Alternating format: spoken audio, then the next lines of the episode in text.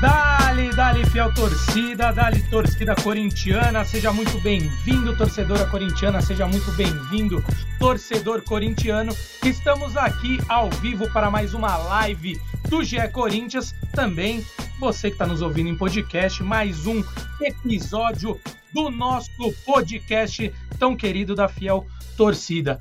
Amigos, amigas, não é um dia fácil para o torcedor corintiano, né? Três derrotas é, em sequência, tabu quebrado pelo São Paulo na Neoquímica Arena, mas a gente tem muito para repercutir, tentar entender tudo o que tem acontecido no Corinthians, tanto dentro de campo quanto nos bastidores. Os bastidores do Timão seguem agitados. E para você que está acompanhando a gente aqui no YouTube, já fica aquele pedido para já que a gente vai repercutir tanta coisa legal, a gente quer a opinião de vocês. Divulguem essa live para os seus amigos e amigas, para todos e todas participarem aqui conosco. E se você já está acostumado, se você curte a live do GE Corinthians, deixe seu like aí. Assim, mais corintianos e mais corintianas ficam por dentro de tudo que está rolando sobre Corinthians aqui no GE. Globo.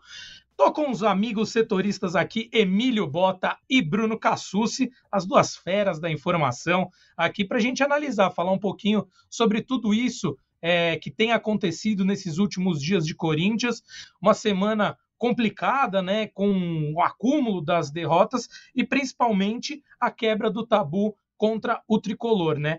E já pergunto para você, Emilhão, se você acha que essa derrota ela tem um peso maior por ser clássico, por ter esse tabu quebrado, ou é apenas mais uma derrota nesse rol de derrotas que o Corinthians vem acumulando e é só mais uma derrota, tá tudo ok ou não? Realmente tem um peso maior, a pressão aumenta ainda mais sobre o Mano Menezes e seus comandados. Seja bem-vindo, meu amigo. Fala JP, Cassus, todo mundo que está acompanhando a gente. Não dá para a gente levar essa derrota no clássico como uma derrota comum ao longo de uma temporada. Obviamente que por tudo aquilo que tem sido acumulado nesses 30 dias, esse primeiro mês é, de temporada do Corinthians, acho que essa derrota ela ganha um peso um pouco maior por conta de todos esses elementos. Né? Você tem certeza de um time que está em formação, é, esse time em formação que ainda necessita de algumas peças que não vieram no tempo, é, que era previsto, ou pelo menos planejado ou prometido pela direção do clube. A questão do rendimento também daqueles atletas que ficaram remanescentes, que ainda não deram uma resposta, pelo menos essa temporada, né, de acordo com aquilo que se esperava, né, pensando em um novo ambiente, uma nova temporada, um novo ciclo, uma nova perspectiva e você perder um, um jogo após praticamente 10 anos da inauguração do seu estádio, que talvez fosse uma das últimas coisas que o torcedor tinha de apego, levando em consideração que o Corinthians não ganha um título há muito tempo. Eu acho que são elementos que aumentam o peso dessa derrota sim, que acho que traz um, um fardo muito maior uma importância muito maior, por exemplo, para o jogo de domingo contra o Novo Horizontino de manhã na Neoquímica Arena. Poderia ser só apenas mais um jogo aí da, da fase de classificação, de você buscar uma classificação, mas que talvez o Corinthians não vencendo pode trazer ainda mais repercussão diante de tudo aquilo que está acontecendo no clube. Com certeza. E antes que a galera pergunte mais aqui, antes de eu passar a bola para você também, Susi, Careca Bertalha meteu um pouco do seu chinelinho hoje, não vai poder participar, brincadeiras à parte, ele tinha um compromisso, enfim, não poderá participar ao vivo. Há quem diga aí, né, os maldosos e não torcedores do Corinthians no chat que ele fugiu da raia hoje, mas ele mandará vídeos, já mandou, já nos mandou alguns vídeos aqui para participar com a gente, que ele, né, não poderia deixar isso barato, não poderia deixar os haters de Careca Bertalha falarem. Então ele vai participar conosco, não ao vivo, mas estará aqui conosco. Susi, passo a bola para ti, meu amigo. Seja bem-vindo. E acho que na mesma toada eu pergunto para você, é, essas considerações iniciais aí não poderiam ser diferentes. O Corinthians vai se enfiando num buraco cada vez mais profundo e acho que o preocupa a todos, torcedores e torcedoras corintianos e corintianas, é, não só as derrotas acumuladas, uma derrota num clássico é, importante como contra o São Paulo, mas o time não vem apresentando nenhuma evolução, não se vê é, uma evolução na forma do time jogar. Então, já pergunto para você também se essa preocupação é maior pela derrota no clássico ou por essa falta de evolução no time do Mano Menezes? Salve JP, Emílio, fiel torcida. É, se tá difícil para o torcedor, também tá difícil para o setorista do Corinthians, que olha, estão sendo dias caóticos para a gente, para usar esse termo. Eu, eu, brinco muito com o Emílio, né, que ele está tendo essas boas-vindas, tanto ele quanto o Zé Edgar, que são novos setoristas do Corinthians, é, desse mês de janeiro extremamente intenso do Corinthians, né? E, e a terça-feira, o dia de ontem, foi assim também. O dia começa com entrevista do Lucas Veríssimo, é, ao longo da tarde o Corinthians rebate, é, toda aquela celeuma, a gente tentando apurar a questão do Rodrigo Garro, se vai ou não para o jogo, depois a partida, suas repercussões, e aí quando acaba ali a cobertura, né, mais ou menos uma hora da manhã, a gente deixa a redação, e a hora que eu estou no caminho de casa, eu vejo a notícia envolvendo o Dimas, o atleta da base do, do Sub-20 do Corinthians, é, envolvido aí num, num, caso da morte de uma garota. É, é, uma notícia que a gente já trouxe no GE. Globo, podemos talvez abordar aqui na live também. Mas vamos, vamos começar pelo clássico. Eu acho que assim, JP, é, pensando friamente pelo estágio dos times, pelo que se se viu nas outras rodadas nesse começo de Paulistão. É, o tropeço do Corinthians era até previsível, é, mesmo jogando na Neoquímica Arena, porque a gente está falando de um time que está num estágio. Eu não digo que o São Paulo está pronto, nenhum time está pronto é, no dia 30 de janeiro. Mas é um time muito mais maturado, né? Um time que vem num título de Copa do Brasil, que por mais que tenha perdido o seu técnico, manteve toda a estrutura do elenco, ainda se qualificou, trouxe o Luiz Gustavo, autor do gol é, ontem, trouxe o Ferreirinha, que entrou no segundo tempo. É um time muito mais pronto do que o Corinthians é, que ainda tem uma base do ano passado, mas que está num processo de reformulação é, intenso, né? E, e, o que eu acho que a gente tem que destacar, e foi o que eu escrevi no, no meu texto de opinião hoje no GE, é que é um choque de realidade para o torcedor do Corinthians, que começou 2024 muito empolgado, muito iludido por um discurso que foi vendido para ele de otimismo e que tentou mostrar que as coisas eram mais fáceis do que realmente são. É, e, mais uma vez, eu não vou aqui discutir se foi certo ou não dispensar tantos jogadores ou não renovar com tantos jogadores como aconteceu com o Corinthians. A discussão não é essa. É, a discussão é que essa reformulação ela leva tempo, não, vai ser de uma hora para outra que você vai perder tantos atletas e vai montar um novo time. E aí foi passado para esse torcedor do Corinthians que o Gabigol era o plano A, que o Rodrigo Caetano era o executivo sonhado, que tinham reforços muito bem encaminhados, que o Corinthians iria montar um grande time já para disputar o Campeonato Paulista. E a realidade que se mostra é outra. O Gabigol não veio, quem está vindo é um Pedro Raul. O Rodrigo Caetano não veio, quem veio foi o Fabinho, que era gerente do Flamengo, agora um cargo maior no Corinthians como executivo. E os reforços são muito mais tímidos do que o torcedor acreditou. E os reforços, alguns deles nem sequer jogaram, caso do Gustavo Henrique, caso do Garro, o Palácios fez um jogo, já se machucou, o Mateuzinho veio, voltou para o Flamengo, ainda não está definido se fica. É, e a realidade que o Corinthians vê é que o mercado é, não está fácil como se imaginava. É um mercado inflacionado. O Corinthians está pagando 5 milhões de dólares pelo Pedro Raul, dá 25 milhões de reais. É muito dinheiro. Está fazendo proposta de 20 milhões de reais para um lateral direito que nem está sendo aproveitado no Flamengo, que é a terceira opção do Flamengo. É, então o Corinthians chega em janeiro cheio de expectativa e tem esse choque de realidade. A realidade está batendo na porta. Olha, é, não é fácil montar time, a gente não está falando de FIFA, de futebol manager. É, o Corinthians paga por uma fama de mal, mal pagador, é, o Corinthians ficou até redundante, né? Paga e mal pagador, mas o Corinthians é, ficou com essa fama de caloteiro no mercado, não pagou o Argentino Júnior, com isso, né? Atrasou é, atrasou o Rojas, atrasa direito de imagem de um monte de jogador, tem uma série de pendências que a gente vai até apresentar nos próximos dias aí no GE, tem uma dívida na casa de 900 milhões. Então, a realidade é muito mais dura do que é, foi passado para esse torcedor. É, e, e, e, de certa maneira, eu entendo quando lá atrás são feitas muitas propostas, muitas promessas ao, ao corintiano, porque a gente vinha num clima eleitoral. É, e é natural que na campanha você prometa muitas coisas, mas eu acho que passada a eleição faltou trazer um pouco mais o discurso para a realidade, mostrar para o torcedor, olha, é uma reformulação que a gente quer e uma reformulação leva tempo. O Corinthians tem que plantar agora para colher lá na frente. Não, não, as coisas não são imediatas em nada na vida. E no futebol não é diferente. É, você não, não consegue de uma hora para outra ter os resultados. São, são processos. E aí eu acho que o Corinthians está numa situação agora que ele precisa tomar muito cuidado para não meter o pé pelas mãos. Porque a janela de transferências vai fechar daqui um mês e uma semana, aí uns 37 dias, fecha em 7 é, de março. E o Corinthians, se é, por acaso se desesperar por conta desses resultados ruins, essa sequência de três derrotas, por essa, é, esse fim do tabu, o Corinthians pode cometer dois grandes erros: montar um elenco desequilibrado, contratar só por contratar e, e apostar em, em, nomes que talvez não, não se encaixem.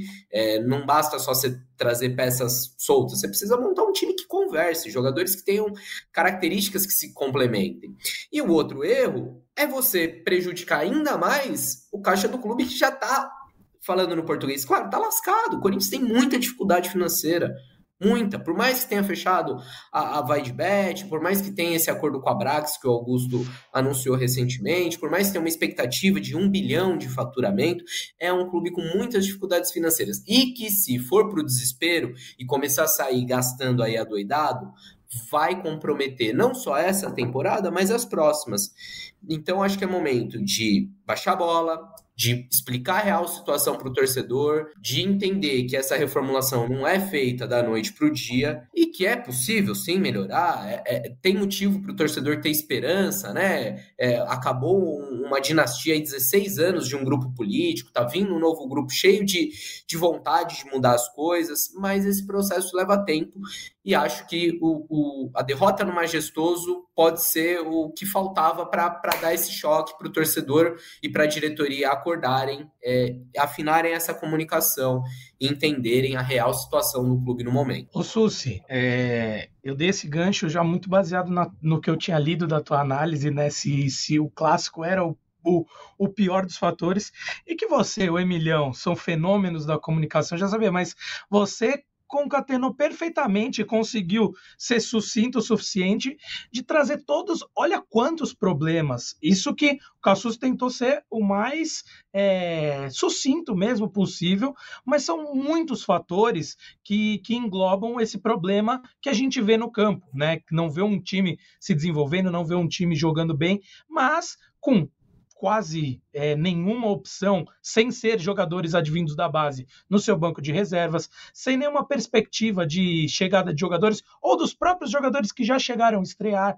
Então, realmente é muito difícil para o torcedor e para a torcedora corintiana e corintiana é, acompanhar isso, ver tudo isso de, de perto e não sentir é, assim um, um, certo desespero, um certo é, uma ausência de melhora, enfim.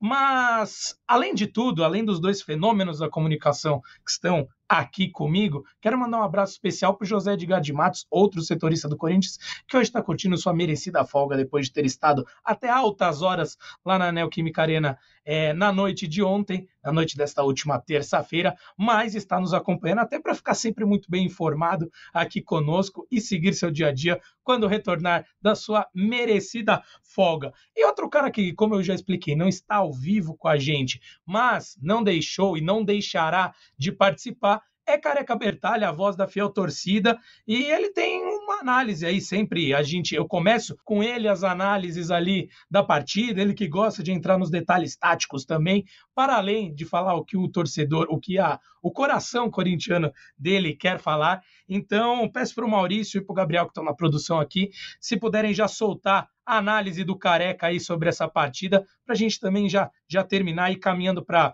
mais assuntos, que tem bastante coisa, viu, gente? Tem proposta por Yuri Alberto, tem o Pedro Raul, como o Cassucci já adiantou, chegando aí, já muito próximo de ser anunciado como reforço do Corinthians. Tem o caso também do jogador do Sub-20 que se envolveu aí, né, num caso que foi parar na polícia. Enfim, Vamos falar de tudo isso, mas vamos ouvir o que o Careca tem a dizer sobre a partida desta última terça-feira, a partida de ontem, para você que nos acompanha na live. Solta a voz, Careca Bertalha. Fala, meus amigos do podcast, da live do, do Timão no GE. Cara, o jogo, para mim, um jogo que começa equilibrado. É, o São Paulo, obviamente, sabendo mais o que fazer com a bola, né? Porque tem um time treinado, um time que já tá junto, né? O time campeão da Copa do Brasil, tirando Beraldo e Caio Paulista, né? O Corinthians não. O Corinthians é um time em desmanche, né? Não gosto de falar a palavra for... reformulação porque não é isso que está acontecendo. É... o Corinthians tendo um pouco de dificuldade na saída de bola, né? Que é algo que parece estar enraizado. O que os jogadores do Corinthians tocam para trás é absurdo, assim, cara. E daí já tinha acontecido alguns lances mais pelo lado esquerdo da defesa do Corinthians, né? Uma, algumas enfiadas de bola entre principalmente o Hugo e o Caetano, mas sem muito perigo ali, né? E daí o Caleri acaba mudando de lado, ele já tem esse costume mesmo de atacar os espaços do Fagner, né? Já foi assim outras vezes em bola aérea. E daí um lançamento longo ali, o Corinthians tem que estar melhor posicionado, né? Eu não consigo falar de quem é a falha, se é do Félix ou do Fagner, então vou dividir entre os dois ali. Não pode tomar uma bola nas costas daquela, principalmente por um atacante que não tem como grande característica a velocidade. Mas como ele tem de grande característica escorar, ele conseguiu dominar e escorando ali o Félix para ter o espaço para finalizar e acabou fazendo 1 a 0 que não acho que era justo é, era um jogo, como eu disse, equilibrado ali de meio de campo. E daí o Corinthians se abala um pouco com a situação, o torcedor continua apoiando, mas a confiança de novo cai. E daí um lance é, pouco inteligente, para não falar o que o Mano Menezes falou pro, pro Yuri, né, no jogo contra o São Bernardo. O Caetano deixa o braço ali. E, cara, eu acho que não foi uma grande intensidade, depois eu vendo na televisão, né? Porque na hora teve até uma confusão, a torcida comemorou achando que seria uma expulsão de um jogador de São Paulo, porque foi logo depois da, de uma falta do Alisson que o juiz foi no VAR. E no estádio ali a gente não sabia o que estava sendo feito, é, o que estava sendo visto no VAR, né? E daí uma expulsão é, do Caetano, que, como eu disse, hoje em dia com VAR, cara, você não pode fazer esse tipo de coisa é, e deixou o Corinthians com a menos, a situação já seria muito complicada. E daí, logo no começo do tempo, o Corinthians ainda toma um gol. O Cássio ainda disse na entrevista que foi um gol que eles tinham assistido, que o São Paulo atacava ali, mas atacaram realmente ali. O Corinthians tomou o segundo gol e daí, desculpa, ficou muito complicado. A gente sabia da dificuldade ali no estádio, né? E tinha medo até de ser uma situação pior.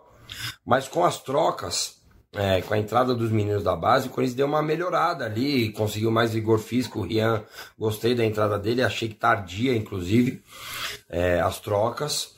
E daí o Corinthians conseguiu ali uma chance, a bola na trave do Yuri, teve a chance do Wesley, que, cara, é, já até postei isso no Twitter assim, e rolou muitas opiniões, mas eu acho que ele deveria ter tocado a bola pro Maicon. É, seria um golaço, seria um golaço tal, mas não foi. E acho que o Michael estaria numa condição melhor para final, é, finalizar do que o Wesley. Estaria praticamente sem goleiro o Maicon para diminuir. Ali tinha 27 ou 28. O Corinthians ainda é, tentou alguma coisa, correndo alguns riscos no contra-ataque. Até fazer o gol ali já, acho que era 45, não sei, 46 ali. E daí teve uma chance de uma pressão, mas o São Paulo time experiente, um time que está junto há muito tempo, conseguiu cuidar bastante da bola, né? Tinha um a mais desde o primeiro tempo e caiu o tabu. Mas antes fosse o maior dos problemas do Corinthians ter caído o tabu, né? O Corinthians tem outros problemas mais sérios para resolver, né? O Corinthians tem um problema muito grande de elenco. O Corinthians não tem opções.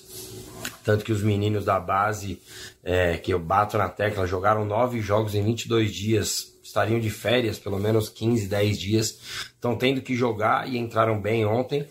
Inclusive, para não parecer que tá tudo bem, porque não tá, amigos, não tá.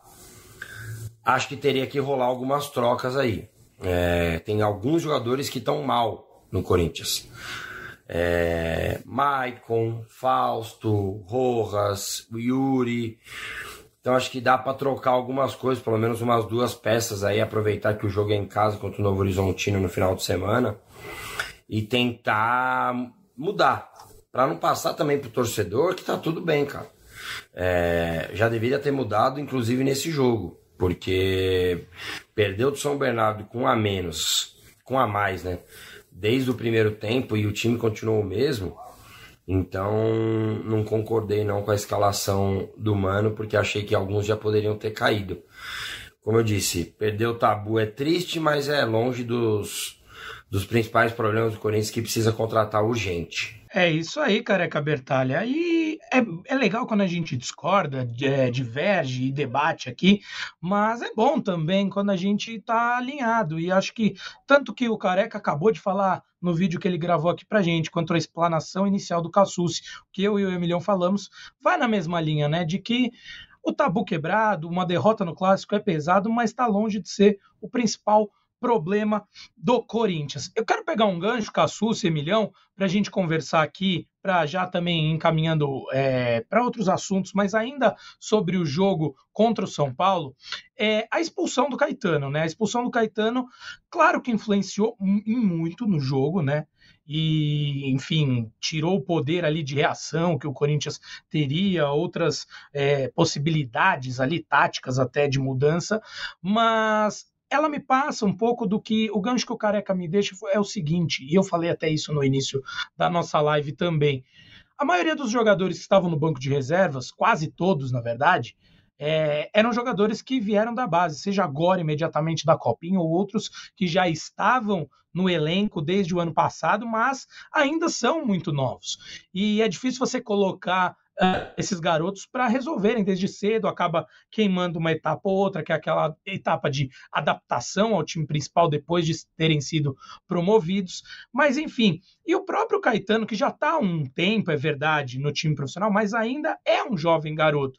E se colocou nessa situação e acabou caindo na pilha do Luciano ali, que é um jogador que tem como costume provocar os adversários e tudo mais, e, e dá um pouco do tom é, do que esse Corinthians vem sendo. Além de tudo, além de todas essas questões que a gente falou, dentro do campo, um time extremamente nervoso e sem confiança, naturalmente, por causa da situação que vem atravessando. Então eu queria perguntar para você, Milhão, você tem essa mesma percepção se o time está pilhado, sem confiança, e, e, se essa expulsão do Caetano retrata um pouco isso e o quanto ela também prejudicou no, no decorrer do jogo, ao, ao, na sua opinião. Eu, eu creio que o São Paulo é, dominaria o jogo de qualquer forma, por, por, tudo que a gente conversou aqui, por estar mais bem preparado para essa partida, mas que a expulsão coloca de vez uma dificuldade ainda maior para o Corinthians, isso acho que a gente não tem dúvida, né, Milhão? Ah, sem dúvida, né, JP? A gente eh, tem um exemplo claro do que foi o São Bernardo no jogo do fim de semana, né? Você tá com um jogador a menos em campo, você acaba tendo que abdicar de algumas outras situações, você acaba tendo que mexer um pouco na sua formação, como o Mano Menezes teve que é, fazer essa recomposição no segundo tempo, no intervalo, quando ele perdeu o Caetano no fim do primeiro tempo. Acho que retrata bem, sim, é, um aspecto psicológico, né? A gente, quando passa por alguma situação seja pessoal, profissional, em qualquer outro campo, você acaba ficando, de certa forma, com dificuldade, muitas vezes, em algumas coisas, de você ter um desempenho melhor em algumas atividades, e acho que o jogador de futebol também é compreensível quando você está com uma pressão tão grande em cima, e principalmente de jogadores que muitas vezes não têm o peso de carregar essa responsabilidade, né? O Caetano não é um jogador que, é, apesar de vir treinando na pré-temporada como titular por conta da, da, ausência do Félix Torres, que ainda não, não, não tinha se apresentado, não era um, um, cara que a gente poderia indicar que seria um titular do Corinthians imediato assim no início do ano, é, para toda a temporada. Né? Óbvio que isso acabou mudando de cenário com a saída do Lucas Veríssimo, acabou sobrando para ele como opção ali para jogar ao lado do Félix Torres, também numa adaptação com um cara que ele começou a treinar há pouco tempo. Somado isso, a fase do time, tudo aquilo que está envolvendo a situação da má fase, dos maus resultados, de turbulências de treinador falando isso de determinado jogador, óbvio que pese vai juntando muita coisa que acaba fazendo com que muitas vezes aconteça o que aconteceu, foi essa expulsão dele, talvez por conta de, de ter esses fatores a mais na cabeça, né?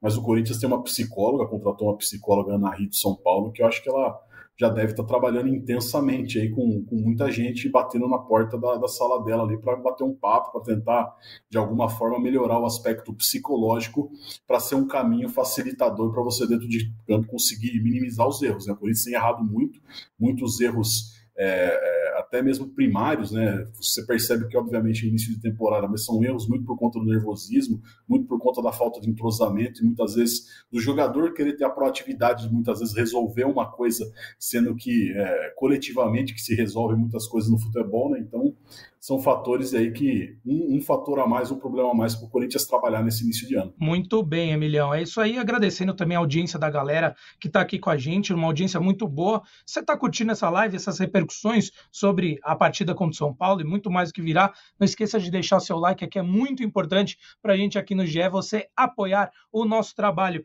Susi, é, sente que também essa expulsão retrata um pouco essa falta de confiança, esse nervosismo que o time do Corinthians está é, tá, tá demonstrando nesse início de temporada. E o Emilhão foi muito bem ao me complementar, né? Antes que alguém fique mal entendido, Caetano já tem 24 anos, não é nenhum garotinho, mas é isso, o Emílio foi muito bem. Ninguém esperava que o Caetano fosse ser o, o atleta, o, o, zagueiro principal ali pela esquerda, apesar dele ser canhoto, né, ter essa facilidade, mas todo mundo nós mesmos aqui em lives anteriores, né, antes de acontecer tudo isso, da saída do Veríssimo e tudo mais, falávamos na montagem da zaga com Veríssimo e Félix, Veríssimo e Gustavo Henrique, né? E a gente deixava, acabava deixando o Caetano como uma opção. E ele teve que assumir esse papel de protagonismo ali na zaga corintiana, né?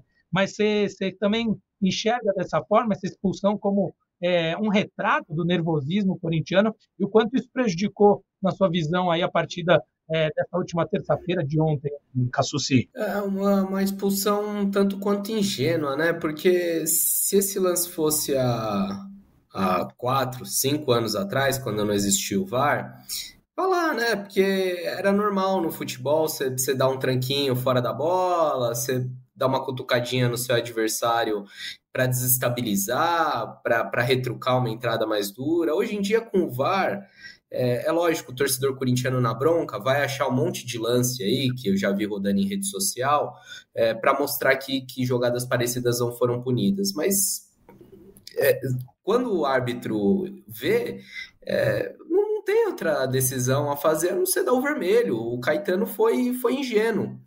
É, e eu, eu acho que, de fato, o time estava um pouco pilhado, né? A gente chegou a ver o Romero batendo boca com a Rafinha, o Maicon discutiu com o Luciano. É, se por um lado eu acho que a gente tem que destacar é, a postura do Corinthians no sentido de entrega, de raça, é, isso não pode ser, ser contestado nesse time. É um time que luta, acho que é um time aguerrido. É, por mais que o torcedor fique na bronca com, com determinados jogadores, ah, o Fausto Vera é um pouco mole, concordo, não tá legal, não tá na intensidade, na, na pegada que se imagina, o Rojas. É, mas no geral eu achei o Corinthians combativo. Mas cruzou a linha, né? Ali o Caetano cruza a linha do que é raça, do que é entrega, do que é pegada leal com agressão. E, e acho que que é uma coisa para ser conversada, para tentar trabalhar, para que isso não se repita, né? Porque foi determinante para o jogo. Era um Corinthians que já tinha dificuldade no 11 contra 11, mas ainda duelava, né? A partir do momento que fica 11 contra 10, é, o São Paulo consegue trocar passes com mais facilidade, o Corinthians fica com ainda mais dificuldade para conseguir atacar. Até teve umas, algumas saídas ali no segundo tempo, uma bola na trave com o Yuri Alberto, mas mudou totalmente o cenário do jogo e, e é um ponto para corrigir. E o próprio final do jogo mostra isso, né? Que mesmo com um a menos, o Corinthians foi lá, brigou, conseguiu diminuir o resultado para 2 a 1 um, e teve a chance com Wesley, teve outras chances, teve até um, um ali de abafa nos cinco minutos finais, né? Então, eu acho que, que ficou essa, essa lição, porque Claro, é ruim perder um clássico, é péssimo, é péssimo é, que o tabu foi quebrado, claro, mas fica de lição para jogos mais importantes, no mata-mata do Paulista, por exemplo, no decorrer de toda a temporada, o Corinthians vai ter Copa Sul-Americana para disputar, vai ter Copa do Brasil, vai ter Campeonato Brasileiro, para que isso não aconteça novamente. Meus amigos, já caminhando, né, que hoje temos o tempo um pouquinho mais apertado aqui, vamos falar dos bastidores aí do Timão também, conforme prometido e, claro, com um gancho do que foi a partida de ontem, né? Viu muita gente criticando novamente o Yuri Alberto, ele acabou, saiu, é, saiu meio vaiado ali até né, da, da Neoquímica Arena quando foi substituído, e acabou rolando uma proposta por ele, Cassucci, a gente noticiou isso no GE. Globo, você, Milhão, aí podem trazer melhor os bastidores, mas sem mais delongas aqui de minha parte, quero entender o que rolou aí, era empréstimo, era compra, quem quer o clube, explica isso aí para mim e, claro, para a fiel torcida, por favor, Cassucci. Então vamos lá, o Overhampton fez uma proposta é, pelo Yuri Alberto, uma proposta de empréstimo é, com opção de compra, não era uma obrigação de compra. Então, em junho desse ano, quando acabasse a temporada europeia, o clube inglês poderia decidir se comprava ou não um jogador. É, valor de aproximadamente 15 milhões de euros, que dá uns 80 milhões de reais. E o Corinthians não quis nem abrir conversa, falou que, que não está disposto a emprestar o Yuri Alberto. O Corinthians até avaliaria é, negociar o Yuri Alberto se fosse uma venda, se fosse um negócio indefinitivo. É, e aí a, a, negociação não, não evoluiu, é, até porque o Corinthians tem só 50% dos direitos econômicos do Yuri Alberto. É, nesse negócio receberia pouco mais de 7 milhões e meio de euros. É, se você pensar que está pagando no Pedro Raul, que é um jogador mais velho, é, que eu acho que tem até menos potencial de revenda que o Yuri, 5 milhões de dólares, é, só por aí você já, já tem noção de que não, realmente não era um negócio muito atrativo para o Corinthians. É, mas é, é, é, um, é um ponto para reflexão, para debate lá dentro do Corinthians, porque você tem um jogador que não está numa boa fase, que está sem confiança, que vem tendo uma pressão da torcida. Ontem, é, eu não estava no estádio, mas ouvi relatos de, de, companheiros, inclusive do Zé Edgar. Um abraço, Zé, que está na nossa audiência, é, de que houve apoio ao Yuri Alberto durante a partida, mas no momento da substituição, muitas vaias é, é uma questão para o Corinthians, né? Porque foi feito muito investimento no Yuri Alberto, é a referência hoje. É, acho que mesmo com o Pedro Raul chegando, o Yuri Alberto vai seguir, pelo menos no primeiro momento, como titular.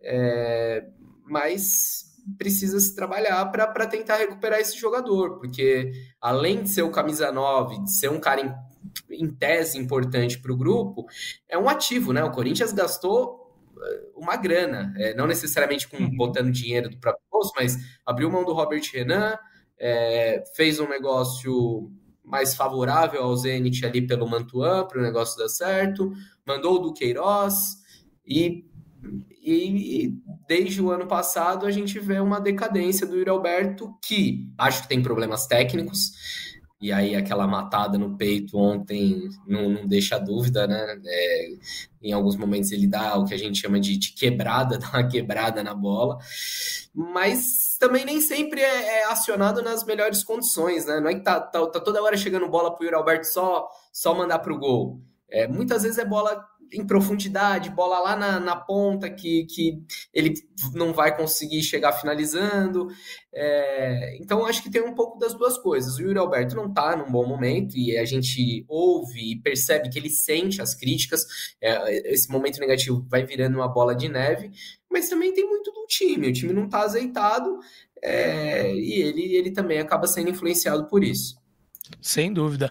Emilhão, é, meu ponto é o Corinthians não, claro, o valor também concordo com a explanação do Cassucci, não não foi tão atrativo, mas o Overhampton e assim, o problema é também ter esse valor já pré-definido. Então, se o Yuri é, fosse para o Wolverhampton e atuasse bem, né, não teria como valorizar esse, esse passe.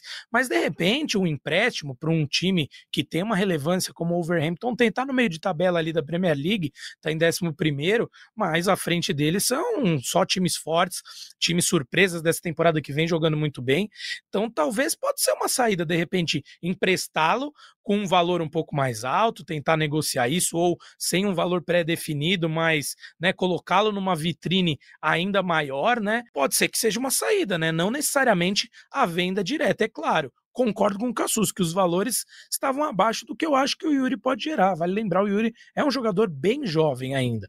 E, e eu acho muito talentoso, com muita técnica, apesar do momento que vem vivendo. Então, acho que ele vale mais do que isso de fato mas eu enxergo esse empréstimo, claro, com, por um valor, com uma fixação do passe dele, né? Valor dos direitos econômicos mais alto ou sem isso, mas dando essa vitrine numa liga maior, poderia ser interessante, né, Emilhão? Olha, João, olhando o, o cenário hoje, eu acho que é um negócio ruim até uma venda do Yuri pensando num valor um pouquinho mais alto do que isso aí. Porque você, se você for parar para pensar que você não tem. Tá ruim com o Yuri Alberto, obviamente. É um jogador que não vem marcando gols, um jogador que não vem conseguindo ter um encaixe é, com o restante do time nesse início de temporada.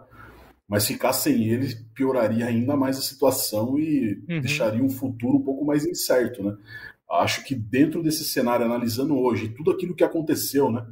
É, também trazendo tudo aquilo que é, a gente coloca para contar uma história, né? Vários capítulos que vão se unindo e vão transformando uma história que muitas vezes é simples em algo muito maior. Da promessa de um, da chegada de um Gabigol, por exemplo, a não vinda dele, a não vinda de outros reforços e a saída do principal jogador do ataque hoje, mesmo ele em uma fase, eu acho que isso é, potencializaria ainda mais uma, uma crise no Corinthians, levando em consideração o que muitas pessoas chamam de desmanche. Né? Então, acho que é, olhando, obviamente, que é, num cenário um pouco mais frio e calculista, o torcedor muitas vezes tem aquela pressa, aquela emoção de falar, pô, não presta, pode sair fora e não tá, não tá bem, eu não quero saber dele aqui. Mas acho que olhando por esse cenário de todo o contexto daquilo que vem acontecendo no clube, você abrir mão do Yuri Alberto hoje é ruim, cara. É, ainda mais pelos valores praticados no mercado, como o Cassucci disse, né? Você está trazendo um jogador de 27 anos, que tem 5 anos a mais que o Yuri Alberto, que já passou é, pelo futebol é, de fora do país, é, vem numa, também numa, é, numa, numa curva é, de queda, né, porque foi artilheiro do Campeonato Brasileiro, foi para o Vasco, conseguiu, conseguiu desenvolver seu futebol, foi para o México, está voltando para o Brasil é, em um outro cenário, eu acho que né, fica complicado você acabar abrindo mão de um jogador tão importante como ele, apesar da má fase, né? E má fase a gente sabe que passa, pode demorar muito Sim. tempo, mas em algum momento o Roberto vai marcar gols, vai engatar uma sequência, mas faz parte do processo de você esperar e ter a paciência necessária para poder entender que esse jogador lá na frente pode ser um bom investimento, como o Corinthians pensou lá atrás quando incluiu direitos econômicos de jogadores da base para ter esse centroavante, pensando um centroavante que poderia disputar uma Copa do Mundo e render uma grana para o Corinthians futuramente. Eu acho que então, nesse momento, acho que é importante você ter um, uma cautela com relação ao mercado, porque o Overhampton e quem trouxe a proposta, sabendo do atual cenário do Gilberto, de discussão com o Mano Menezes, de uma fase no clube, viu cartada, pô, vamos tentar tirar ele de lá, que talvez claro. o jogador mesmo nesse momento queira sair, então vamos tentar. Nesse momento, o Corinthians Boa. recusou e acho que foi uma, uma recusa interessante. Muito bem, Emilhão. Bem pontuado esse, essa questão né, de, de não ter alguém ali. A torcida anda reclamando do Yuri, mas sabe que não tem alguém ali à altura para substituí-lo, ainda mais todo esse contexto de promessas é, não cumpridas, que jogadores de outro patamar acaba chegando é, o Pedro Raul para fazer companhia para o Yuri, para também se alternar um pouco com ele ali, dar um pouco de paz até ali, para ele se recuperar recuperar. E eu concordo com, contigo nesse ponto, mas ainda assim, de repente, a depender do empréstimo, das condições que chegasse, do, de tudo que tem acontecido com o Yuri, seria bom essa oxigenação. Mas legal, Emiliano, bom demais. E eu já faço esse bate-volta com você para te perguntar sobre o Garro. E aí, tem data para estreia? Já está confirmado? Sei que o Augusto falou ontem lá na Neoquímica Arena um pouquinho sobre isso. Ele falou que faltam os documentos da AFA, ele não entende muito porque também já não chega isso, vai sair no bid, não vai? Então, esclarece isso aí para a torcida corintiana, Emilhão. Como é que está a situação do Garro? Quando será que teremos a estreia dele pelo Timão? Só pergunta fácil, né, JP? É, fácil pra... eu tô aqui, eu tô aqui só como meio de campo entre vocês, setoristas, e o torcedor e a torcedora corintiana. E eu tenho certeza que a galera tá querendo saber disso. Mas é óbvio, né? Que a gente não tem a certeza absoluta, mas tem Justo. algum andar sobre isso, Emilhão? É, a gente não pode prometer aí, falar, poxa, a gente vai dar uma matéria tal dia com, com documentação do Garro tá ok, ele vai poder jogar no domingo. mas fato é que o Corinthians está se movimentando, né? até o José Edgar de Matos trouxe numa, numa matéria hoje pela manhã o Corinthians aguarda uma última assinatura da AFA para poder fazer o trâmite final para poder inscrever o, o Rodrigo Garro no Campeonato Paulista e ter ele regularizado pensando nesse jogo de domingo. Se isso vai acontecer, é difícil a gente precisar, levando em consideração a má forma como essa novela vem se arrastando, né?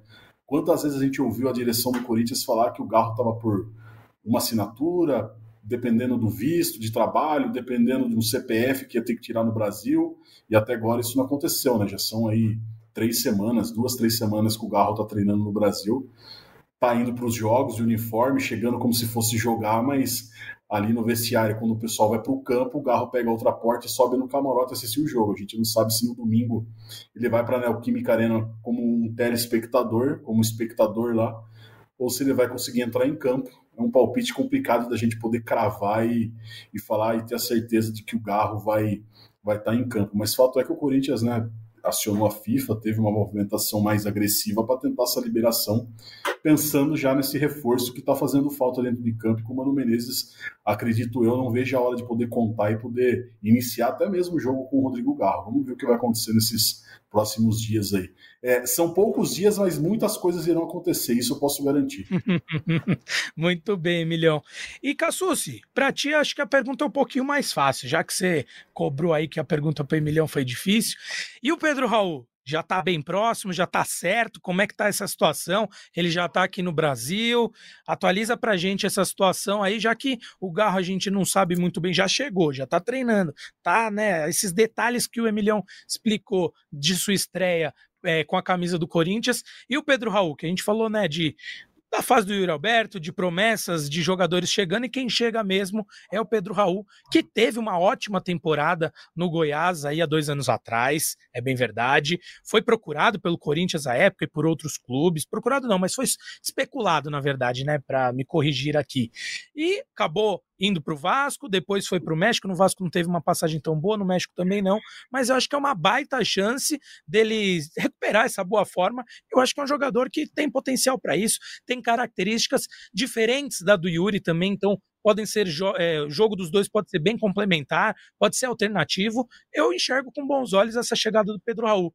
Mas antes de mais nada, antes dessa análise também, explica para gente aí como é que está essa situação, todos esses detalhes dessa negociação do centroavante com o Timão. Maravilha, JP. O Pedro Raul é, já chegou ao Brasil, chegou na manhã dessa quarta-feira, vai fazer exames e, se tudo correr como previsto, assinar contrato é, de cinco temporadas com o Corinthians. É, Para fechar esse negócio, o Corinthians é, aceitou pagar 5 milhões de dólares ao Toluca por 80% dos direitos do atleta. Esse pagamento vai ser feito de forma parcelada, é um, um investimento alto do Corinthians, né?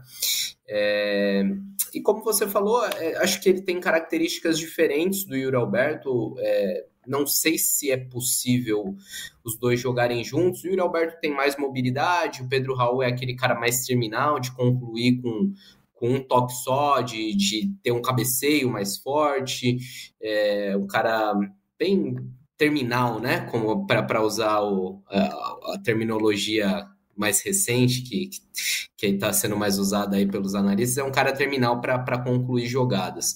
A questão é que no, no esquema do Mano Menezes é, seja no 4-3-3 ou no 4-2-3-1, o Corinthians joga só com um cara de referência e dois beirados. O Yuri não vai ser esse beirada. Então, é, eu não, desse, pelo menos nesse primeiro momento, não imagino os dois chegando, é, os dois jogando juntos. É, acho que por um lado, é, o Pedro Raul traz um peso, traz um estofo aí para o elenco, é um cara mais experiente, mais rodado. Por outro, é natural, vai tirar um pouco de espaço de Giovanni, de Arthur Souza, que são garotos que, que vinham é, buscando espaço no elenco. Num elenco tão carente de, de jogadores, é, a gente que, que, a gente vem batendo nessa tecla, né, que o Corinthians precisa de reforços. Acho que é positivo a chegada do Pedro Raul, mas acho que não é o, o setor, a posição que o Corinthians mais tem necessidade. O Corinthians hoje uhum. precisa, é, pelo menos na minha visão, de meio-campistas e de jogadores de lado de campo. É, o Romero pode ser útil em algumas situações? Pode, mas acho que precisa de, de alguém com, com mais peso, como era o Roger Guedes até o ano passado, para jogar por esse lado do campo. Pegando né, uma, uma analogia que o Tite costumava fazer muito na seleção brasileira, é nesse time do Corinthians acaba tendo muitas flechas e poucos arcos, né? Então tá faltando quem municie esses jogadores que estão chegando, tanto o Pedro Raul quanto o Yuri, que já tá aí, enfim, é, os próprios meninos que estão subindo. Mas eu concordo com você que pode ser bom para eles, para ter um pouquinho mais de, de tempo né, para essa adaptação ao profissional, estarem já integrados ao elenco profissional, mas com um pouquinho mais de tempo. Eu já vou devolver a bola para você, Susi, mas como o nosso tempo está meio escasso, está acabando, e a gente tem que ouvir o cara, né, a nossa celebridade aqui do podcast, que deu um pitaquinho também sobre essa chegada do Pedro Raul. Então solta a voz, careca Bertalha, para a gente saber o que tu acha sobre a chegada de outro camisa 9 aí no timão. É, amigos, vi que vocês deram aí a notícia do Pedro Raul, né? É, já chegou em São Paulo. Acho um jogador importante, não pagaria 25 milhões, acho que é um valor muito alto, né? É, citei algumas vezes aqui na live. O Mastriani, por exemplo, do América, só três anos mais velho que o Pedro Raul, com uma característica parecida ali, né? De segurar, fazer o pivô. É, foi vendido para o Atlético Paranaense por 10 milhões de reais. Né? O Corinthians está pagando 15 milhões a mais no Pedro Raul. Mas é uma característica que precisava. É, trazer uma característica diferente da do Yuri, né? O Yuri é um jogador mais de atacar espaço e o Corinthians precisava de um jogador mais para fazer o pivô ali, né? Para sustentar, porque como o Corinthians não tem jogadores de velocidade é, pelas beiradas, precisa desse cara para escorar, para dar tempo do time sair, para o Corinthians enfim conseguir criar uma boa jogada, tendo bastante jogadores no ataque. E é um jogador com essa característica, o Pedro Raul. Imaginava-se, e eu imaginava que era um jogador para ser uma opção ao Yuri, principalmente por característica, mas como o Yuri não está bem, é, apesar de achar que ontem ele foi longe de ser um dos piores, né? Agora ficam mostrando a imagem dele ali tentando dar um passe de peito que realmente ele errou. Mas não foi o que foi o jogo inteiro. Acho que ele foi voluntarioso, conseguiu dominar umas bolas, cavar falta, teve chute na trave. Não vi esse péssimo jogo do Yuri, como tô vendo muita gente falar. Mas acho que o Pedro Raul chega para jogar para jogar. Se antes eu via como opção, hoje acho que ele chega para jogar. Não sei como ele tá a parte física, né? Ele tava voltando de lesão lá no México. É, não sei se daria tempo para domingo, né? O Corinthians tem muito problemas de documentação, né? Até agora o Garro nada, né? Não sei se vocês vão dar a notícia aí. É, mas acho que ele chega para jogar se ele tiver condições. Se ele não tiver, eu acho que o Arthur Souza poderia já ter uma, é, ser uma opção pensar numa opção com o Arthur, porque o Corinthians precisa mudar, como eu disse, é, para não parecer que tá tudo bem, porque realmente não tá. Espero que o Pedro Raul consiga fazer gols, consiga reeditar as boas performances que ele teve, principalmente no Goiás. Mas sim, é uma aposta, principalmente pelo valor mas eu gosto do jogador Pedro Raul. Tudo bem, Careca trouxe seu parecer aí sobre a chegada do Pedro Raul. Susi, vou passar para o Emilhão também participar aqui com a gente, que a gente está nos nossos minutos finais, temos mais quatro minutinhos aqui nesta live, neste podcast. Então, quero seu, os seus pitacos também, Emilhão, sobre tudo isso que o Careca também trouxe, essa questão da característica que eu e o Cassucci comentamos ainda há pouco, com certeza difere da característica do Yuri, que é um jogador que gosta mais da bola em profundidade, gosta mais de receber, né, com atacar o espaço, receber para finalizar de frente. O, o, Pedro Raul já é um cara que gosta de um jogo de pivô, briga, tem um jogo aéreo muito apurado. Então, são opções, são diferenças e o, o Careca falou agora, chega para jogar. Acho que dada a condição que o Corinthians tem explorado de né, tem forçado o Yuri até jogar de uma forma que ele não gosta, né, quer fazer muito pivô, brigar muito pela bola aérea, talvez o Careca até tenha um ponto, né, se o Pedro Raul chegar com, com ritmo, né, com bem condicionado fisicamente, pode chegar para jogar, né, Milhão? É, sem dúvida, né, levando em consideração né, a, a escassez de opções, acaba se tornando uma outra opção mesmo diante de, de um cenário que talvez dentro da normalidade não, não se desenhasse, né, acho que Pedro Raul sofreu uma lesão antes da na última partida que ele, que ele atuou lá pelo Toluca, né, no início de janeiro. Vinha treinando, mas ainda acho que vai precisar de um tempo para um recondicionamento físico, enfim, para uma avaliação um pouco mais precisa. Acho pouco provável, por exemplo, que seja apresentado, anunciado é, numa sexta-feira e num domingo ou no outro dia já, já possa jogar. Então acho que vai demandar um pouquinho mais de tempo, mas também não é uma informação, é né, mais um palpite diante do cenário físico que ele vinha vinha tendo lá no Toluca. Só para a gente complementar, acho importante dizer também sobre outros dois jogadores é, que o Corinthians está no mercado em busca, né? O Mateuzinho, daquela novela que já se arrasta há um bom tempo, né? O Corinthians, a novidade, Bruno Cassus a Letícia Marques e a Joana de Assis trouxeram uma matéria completa falando sobre isso hoje. O Corinthians igualou a proposta que o Botafogo tinha feito ao Flamengo para a compra do Mateuzinho, mas com uma diferença. O Fogo topa pagar 4 milhões de euros de uma vez só pelo Mateuzinho, o Corinthians topa pagar 3, mais outro 1 milhão condicionado a ele cumprir algumas metas. Então, talvez esse seja o grande entrave nesse momento. O Flamengo, obviamente, tem um cenário um pouco mais atraente para negociar o jogador com o Botafogo, enquanto o jogador tem o desejo de jogar no Corinthians, isso pode pesar, enfim, é uma negociação que vem se arrastando, mas deve ter um desfecho em breve, assim como o Pablo, zagueiro que já jogou pelo Corinthians, e o Corinthians está tentando um empréstimo dele via Fabinho Soldado, né, que era o gerente de futebol do Flamengo, que agora é o executivo do Corinthians tentando um empréstimo para ser um jogador para preencher essa lacuna com experiência após a saída do Lucas Veríssimo. É isso aí, JP. Boa, Emilhão, fechando em grande estilo. Susi, temos aqui uns 30 segundos, caso você tenha uma última quentinha, como o Emílio trouxe, algum último comentário que eu esqueci de, de jogar aí para ti.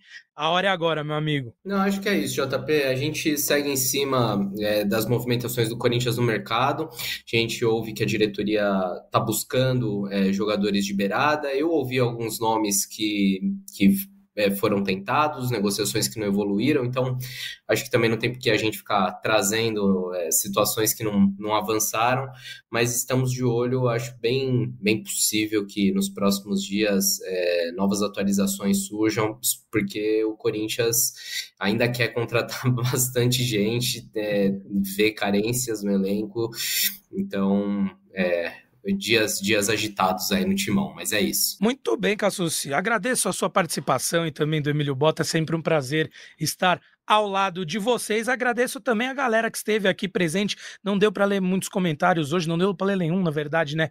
Pela correria que a gente estava, muita informação e o tempo reduzido, mas mandar um abraço para a galera. Flávio César, Wilson Tavares, o Luan, o Rodolfo Gomes, que está sempre aqui com a gente, Edilson Vicente Ferreira, a Ana Maria Dourado, Lourinaldo Clemente, enfim, todo mundo que participou de alguma forma. Se você curtiu, fica aquele convite para deixar seu like, divulgar nossa live, nosso podcast para você também que está ouvindo no seu agregador preferido, para seus amigos e amigas, sejam eles corintianos e corintianas ou não. O importante é que a gente debata, sempre falando de futebol em alto nível aqui e trazendo as informações mais quentinhas. No mais, um grande abraço, um beijo no coração de todos e todas. Tchau, tchau.